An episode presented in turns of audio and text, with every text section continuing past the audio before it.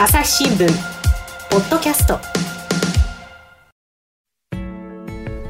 朝日新聞の神田大輔です、えー、理系所について考えるシリーズです。今回はですね東京科学医療部から小川しおり記者に来てもらいました。小川さんよろしくお願いします。よろしくお願いします。ね小川さん前回は節分のお話でね来ていただきましたけれども2回目の登場ということで。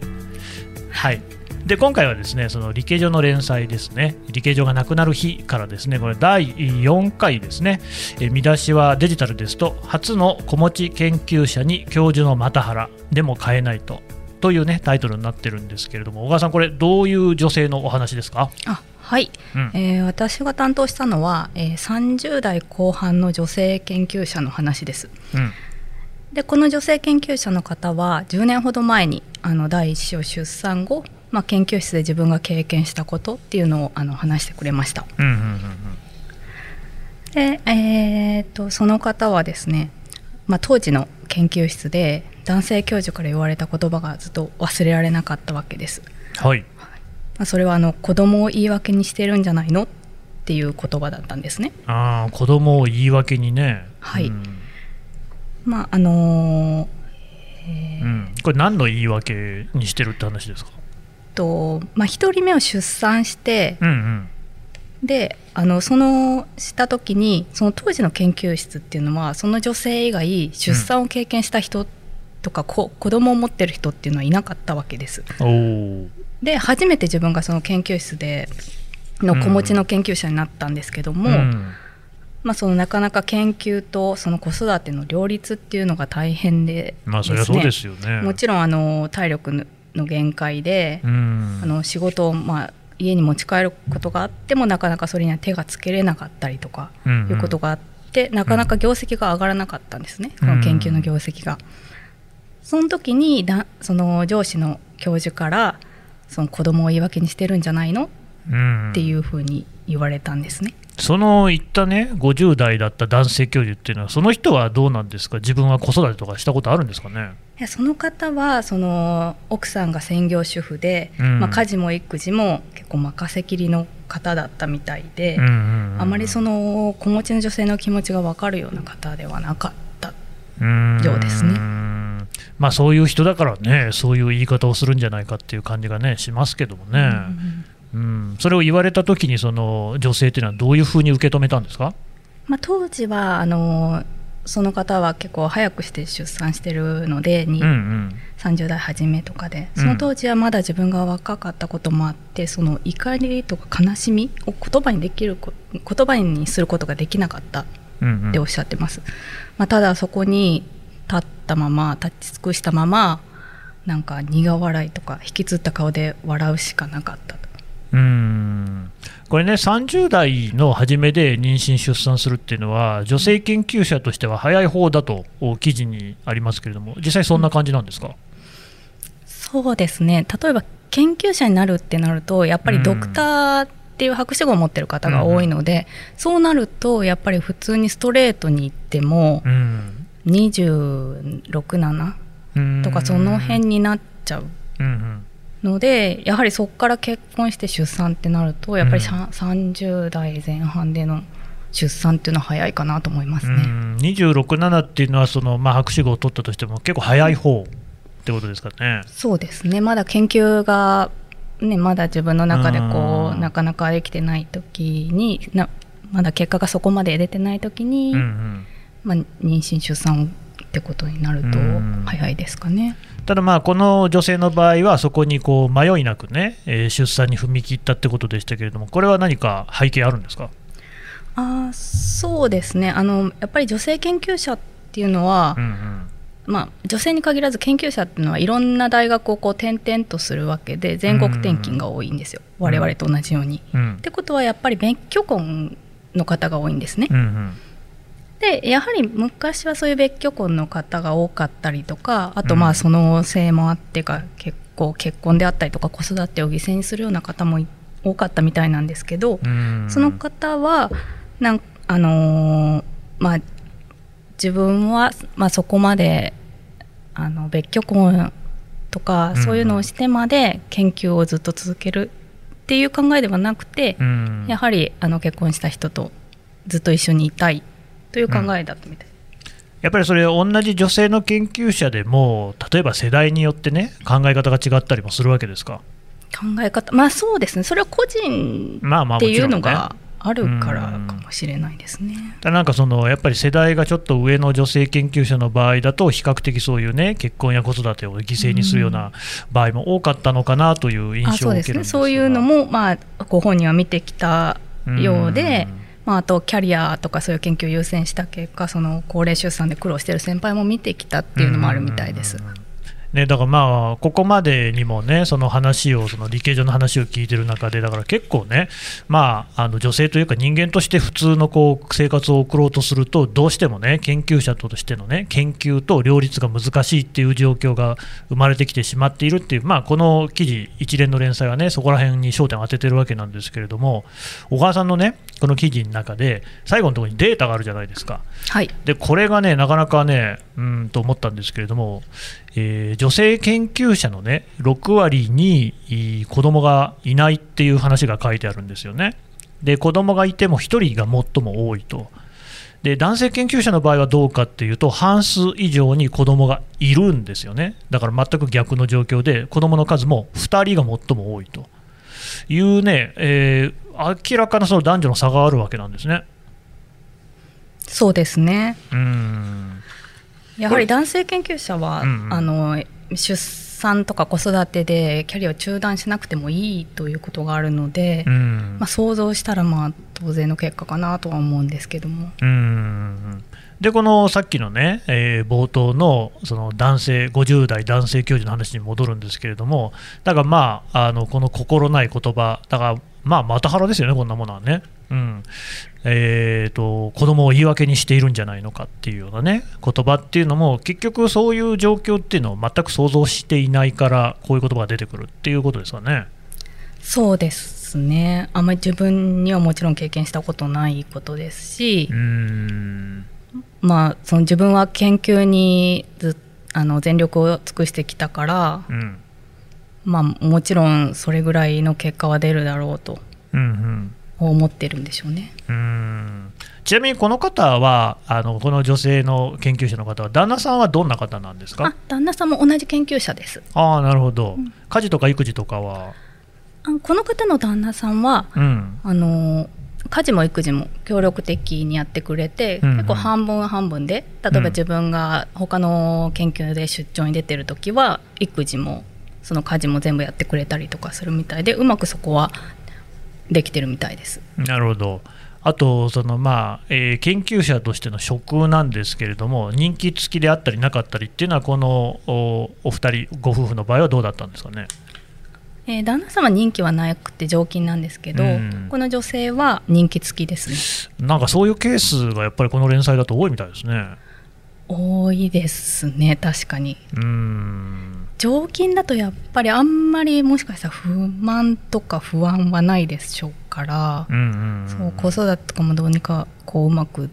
続けられるのかなとは思うんですよね。うーんその例えば産休・育休を取るにしても任期がないっていううことになればより取りやすいでしょうからね。あそうですよねなんか自分もなんかタイミングとかを考えずに、うんうんうんなんか出産もできますし、うん次どうなるんだろうっていう不安でねやっぱり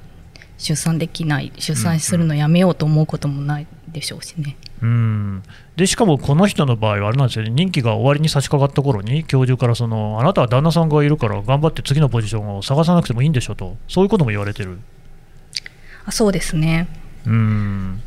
なんかやっぱりそのだから女性は働かなくていいでしょって多分そういうニュアンスだと思うんですけど。いつの時代の話をしてるのかそうなんですよね。だからやっぱりあのそういうふうに心持ちの研究者の人を見見る人のもとで働いてては、うんうん。自分はなんか正当な評価は受けることはないんだろうなっ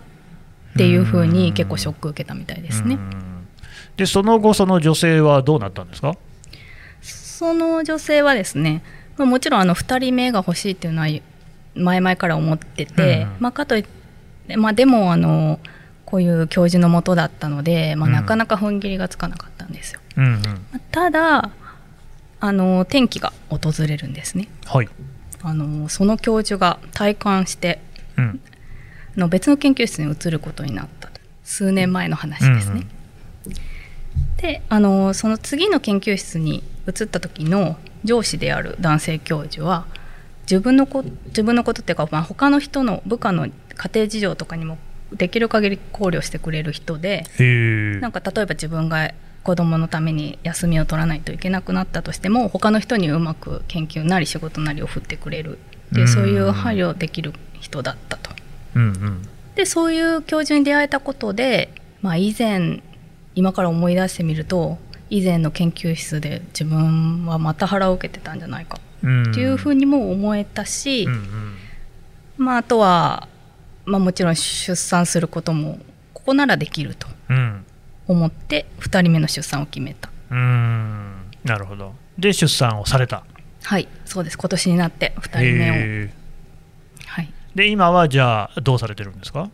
今はですねまだあの育休ですかね、うん、の段階ですね。うん、小川さん実際に会って取材をしてるんですか？いや私はあのズームで取材しました。あやっぱりあの、妊娠されてたので、この時期にちょっと会うのは、ね、コロナ禍ですからね。なりましてなるほど。人となりとかそのズームを通してもどんな感じかっていうのわかります？あでもなんかいろいろなんかこういう不安なことも抱えてるんですけど、うん、一応第一印象はなんかすごい明るい方だなっていう感じでした。前向きな感じ。あそうですね、うん、だからそれも少しずつこう変わっていったのかなと思いますね、ね、こういうふうな環境の変化もありますし、うん、自分が2人目を妊娠したっていうことで少し前向きになれてるのかなと思いました。うん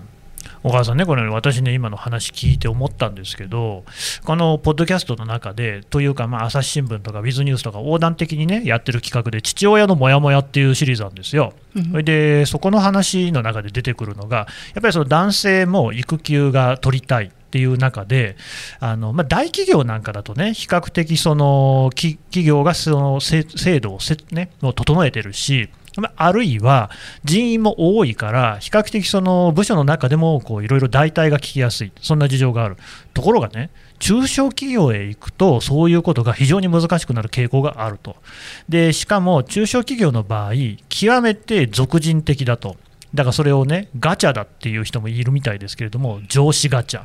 つまり、その上司が育休に対して理解のある人であれば、実質的にそこで人員が補填されるわけではない場合も結構あるので、まあ、でも、回せるよと。だってそういうところをマネジメントするのが上司の役割なわけじゃないですか。うん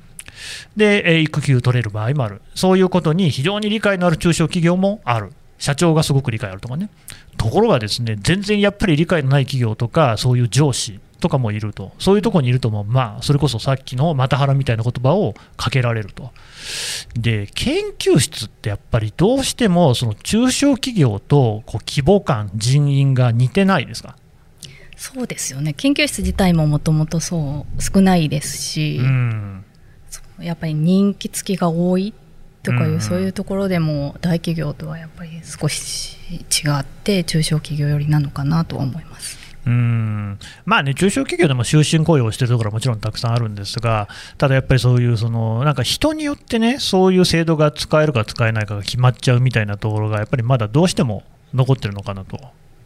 うん、確かにそうですね。本当にだからガチャっていうしかないんですかね。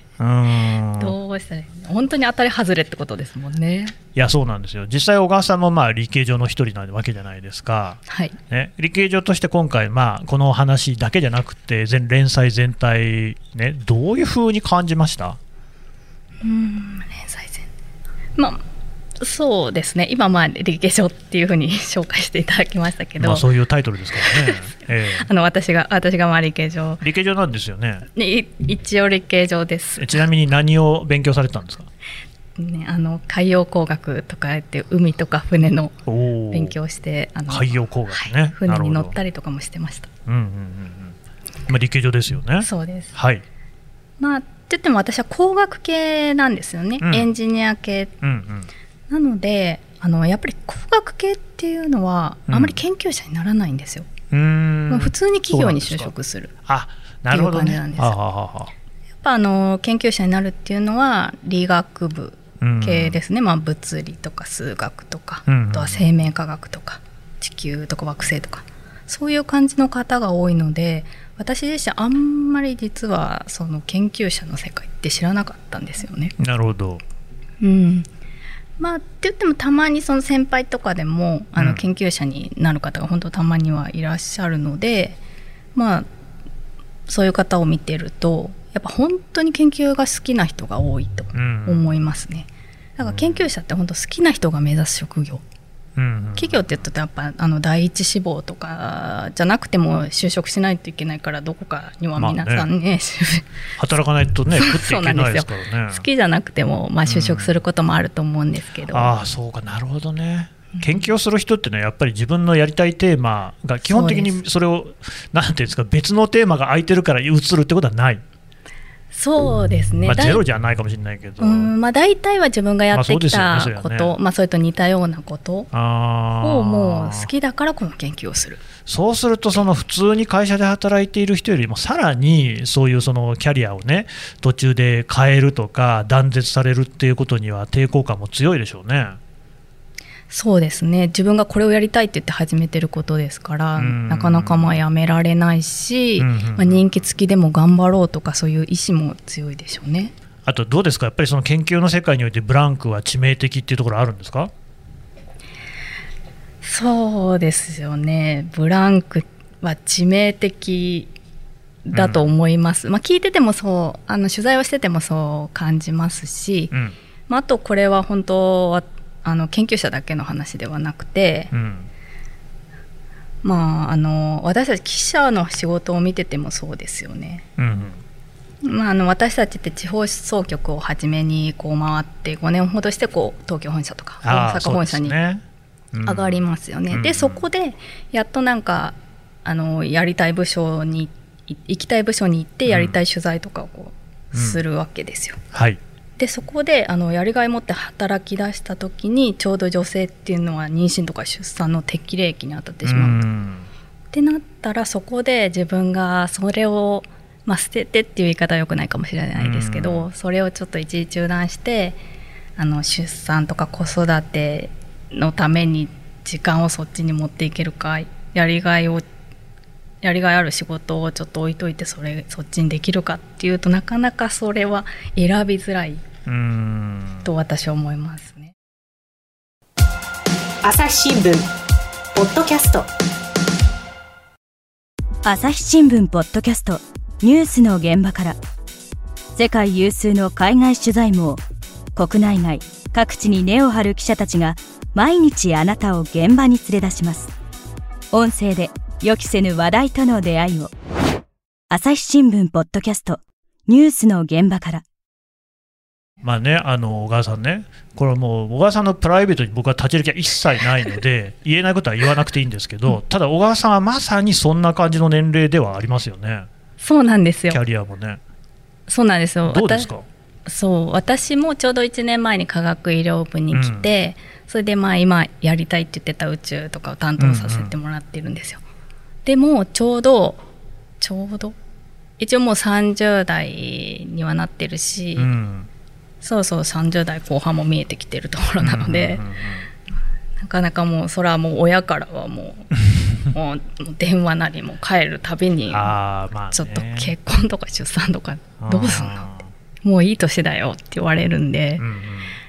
そうなんですよね。ただどっち選べって言われてもなかなかままだまだ本社来たばっかりだしやっぱ思ってしまう。そもそもだどっちか選ぶっていうのがおかしいんじゃないかそうなんですよね、まあまあまあそこもそう本当そうなんですよ。とりわけその男性ね旧来の男性の場合は別に選んでないでしょ？両方取ってるでしょ？そうなんですよ、ね、だからそのさっきの上げたような数字みたいな違いが出てるわけで、うん、うんどうなんですか？小川さんはでもやっぱりまあこれ本当にね一般論としてなんですけれども結婚とか出産子供を持つってことはしたいですか？あそれはもちろんあのいずれはやはり女性として生まれてきてるし、うん、私は親とか家族と仲がいいので、うん、なんかこういう家族を作れたらいいなっていうのはずっと思ってるのでそこはそうですね。うん、なるほど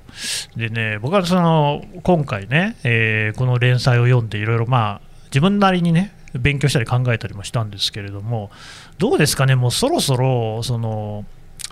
ロマンティッククラブっていうのはやめないかっていうふうに思うんですけど。え ーどどういうことですか？ロマンティックラブって聞いたことあります？ロマンティックラブイデオロギーとかも言うみたいですけど、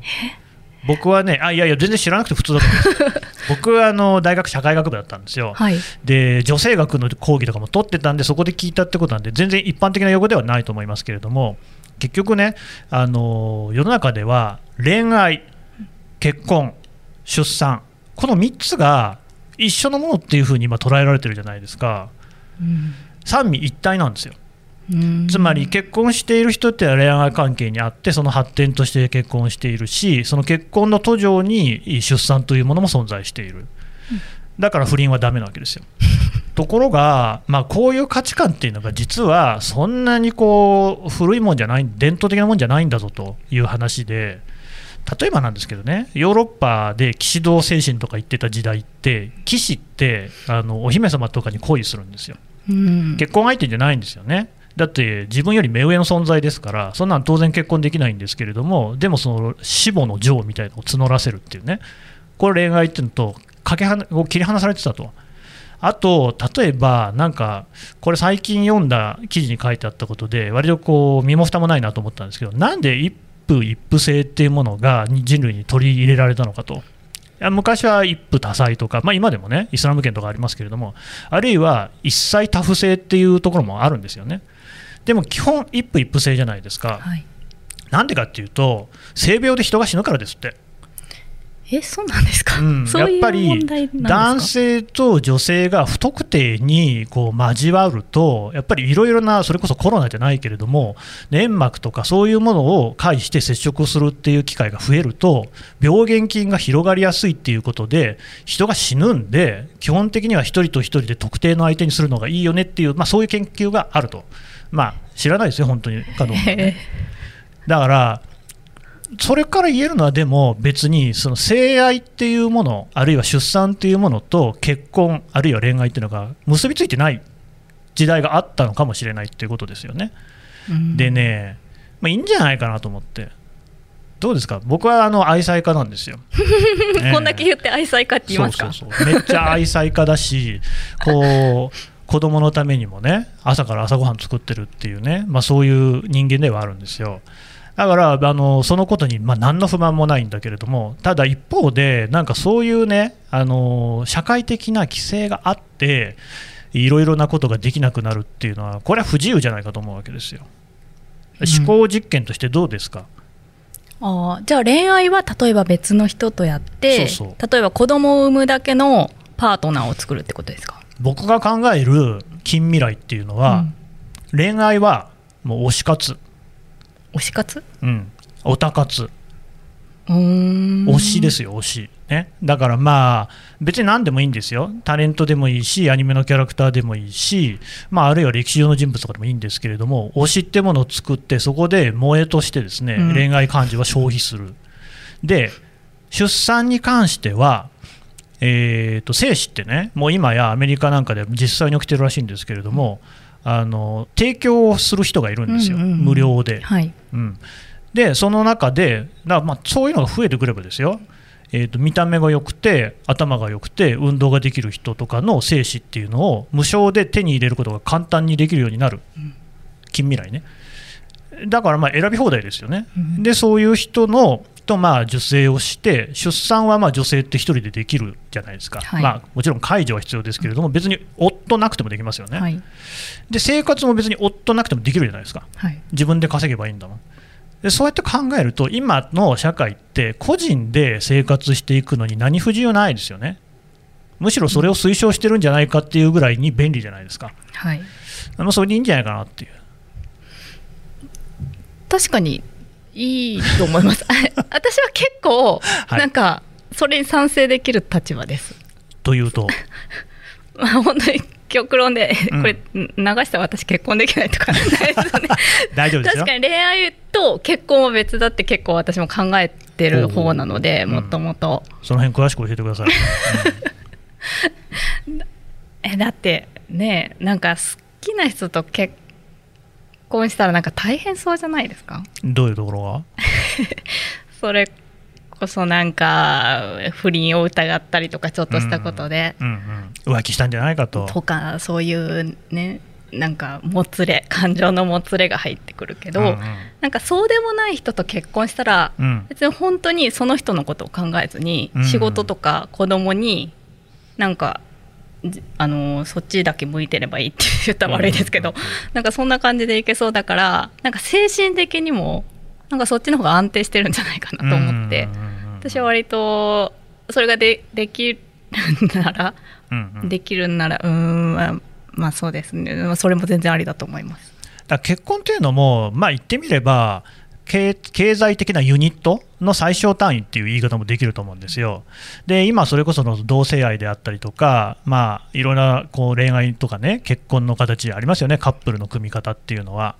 でだからまあ結局確かにちっちゃい子とかを育てるのに関して言うと1人だと大大変だから、まあ、いくらそのねあのいわゆる、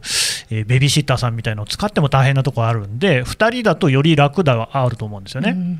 だからそういうその役割を分担するというか共有するっていう意味でパートナーがいること自体は別に全然あのありだと思うんですよね、はいむしろ。ただ、それとじゃあ恋愛と本当に一緒にしなきゃいけないのかっていうと、まあ、別にそんなの決まったことじゃないなと。でさらに出産もそうなんですよね。一緒にいるパートナーのとその遺伝子を共有する人って別にないんじゃないのかなっていう。なるほど確かにそうですね。でね、これはね、べき論じゃなくて、なんかそうなっていくような気がするんですよね。うん。そうなればねいいと思ってる人たちもいるでしょうね。小川さんどうですか？私はそうなっても全然いいと思いますしそうなれば、まあもうちょっといろいろ選択肢も広がって、うん。まあ、結婚っていうことに対してもですし、まあ、仕事を続けるってこともそうだし子育て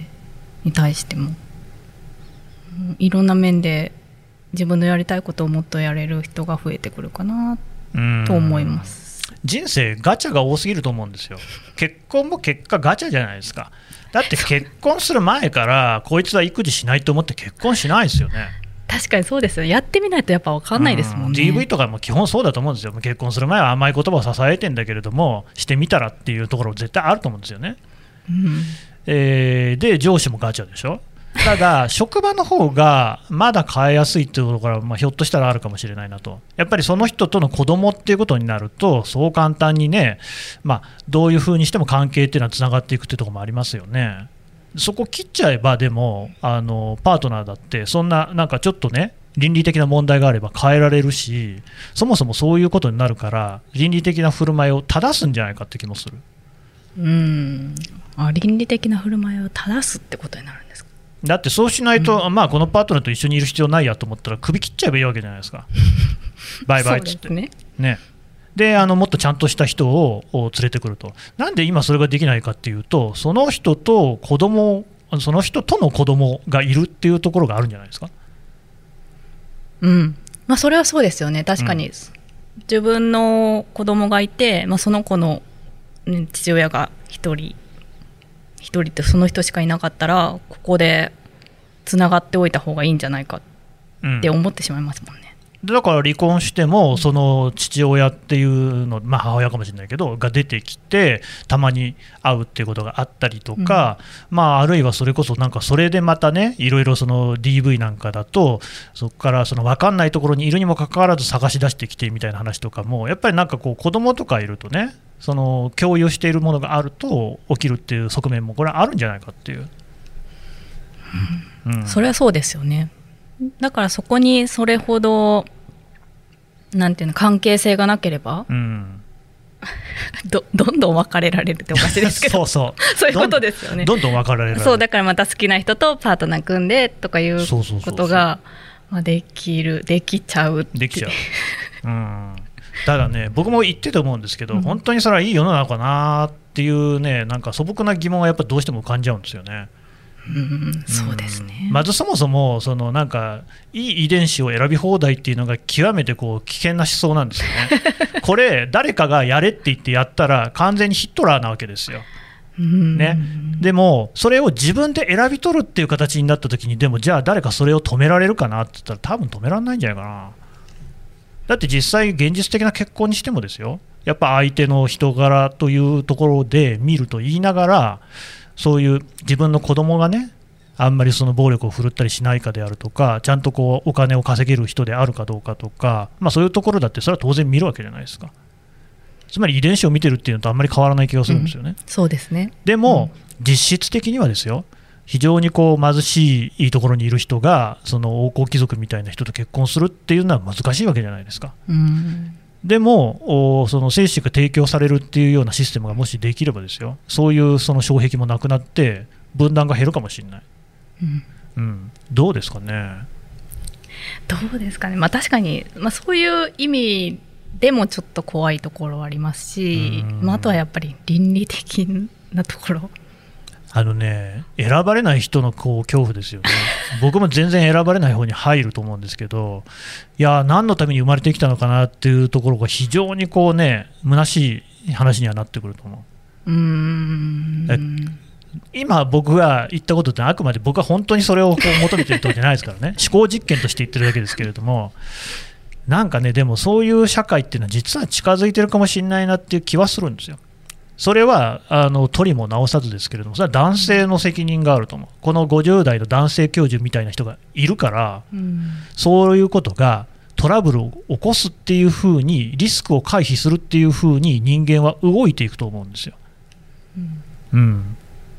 夫いない方がリスクが回避できるって思ってる研究者、女性研究者って、実は少なくないのでは。それはそう思います、本当に。だったらさっきみたいな方法を頭いい人ほど選んでいく可能性ありますよね。ありますね。うん、うんでももう一回言うけど、本当にそういう世の中でいいかなっていう そうですね、本当に。やっぱ優勢思想的じゃないですか、それって。うんそうならないうちに、やっぱりその男性であったり、あるいは1個上の世代の人であったりが、社会を本当に変えようっていう気持ちにならないと、結構手遅れになるんじゃないかなって僕は思ってるんですよね。うん。でもそれどうやったらそう変えれると思いますか？その思考を。多分ずっと根付いてきたものでずっと自分はそういう環境で育ってきた。じゃあ今どうやって考えればいいんでしょう？まあでも何でしょうね。態度は感じるんですけどね。やっぱりその森喜朗会長の発言とかがあんだけ世に問われるようになった、うん。はい、まあもちろん何回繰り返してるんだって話ではあると思うんですよ、思うんですけれども、一応それで世の中が動いてはいるじゃないですか、はいうん、そうですね、思えばやっぱり僕、45歳ですけれども、自分が子どもの頃より圧倒的に世の中って良くなったと思いますもんね。ええ例えばどういう面で僕らが小学生の頃なんて、もう体罰なんて当たり前でしたから、あまあ、校内暴力もあったけど。うん、体罰は本当にああの普通でしたね、ものすごいいい先生でも体罰は普通にやってましたし、あと街は汚かったですね。あ。の山手線のホームとかね、本当にあのタバコの吸い殻捨て放題、あの線路のねあの石なんか置いたんじゃないですか、はい、石置いてあるんじゃないですかってなんでしょうね、枕木とかと一緒にあるやつ、あの鉄道の用語に疎くて申し訳ないんですけど、あはい、あのちっこい石、ああいうところに、もうね、あらゆるところにね、白いね、吸い殻が落ちてましたもんね。だし、まあ、街中に普通にその灰皿っていろんなところにあったし、うん、うん、まあ、本当、汚い話申し訳ないですけど、立ち小便とかも本当に多かったですしね。うん。うん。いてか公衆便所もすごい汚かったし、いやいろんなことっていうのはもう格段に良くなってきてると思うんですよ。うん、意識も多分そうで、うん、はい、なんか僕らがあのでもそれじゃ小川さんって遅いですもんね。僕らがもう少し年を重ねた頃に変わっててもね。うん、うん今変わらないとね。そうですね。うんどうですか？小川さんでもその自分の同世代お友達とかね、はい、の意識っていうと別にそんなにひどくないんじゃないですか？まあ、それはそうですね。うん、とまあ女性見てても全然専業主婦になりたいとかそういう感じではないですし、うんうん、男性とか見ててもやっぱ奥さんには働いてほしいとか言ってる人も多いので、やっ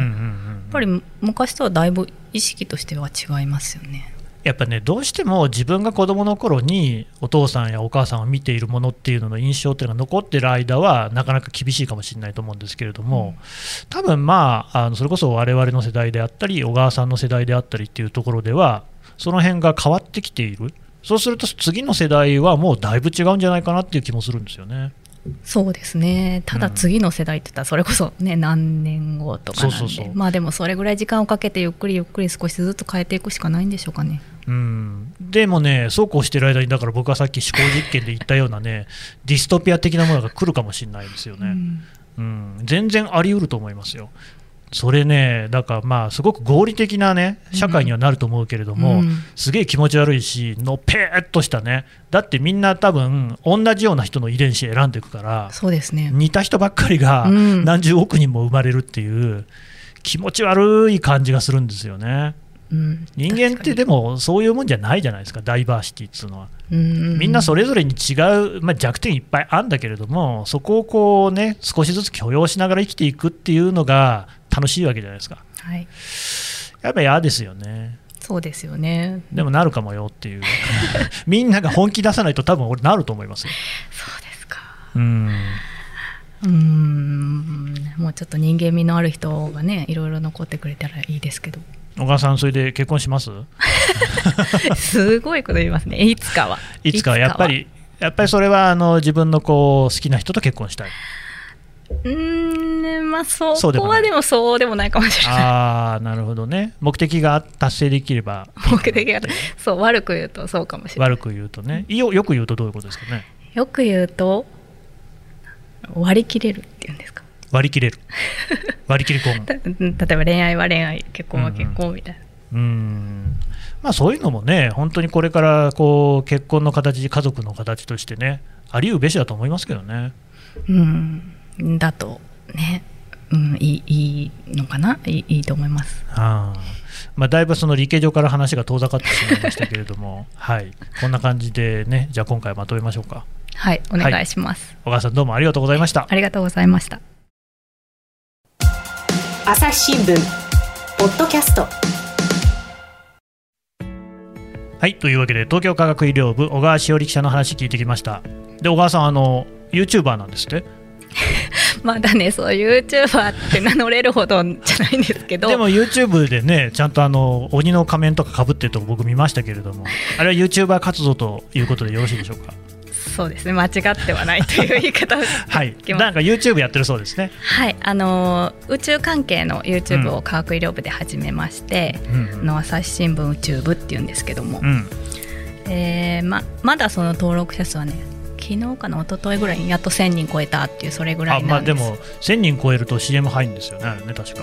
あそうなんですか？あまあその設定にもよりますけれども、収益化が可能になるという、はいなんですね。すいません。いえいえ。えそれであの、まあ、最近あのマウナケアからの星空ライブマウナケアマウナケア。はあのハワイ島にあるマウナケア山のうん。その山頂に国立天文台と一緒になって、うん。のずっとライブカメラを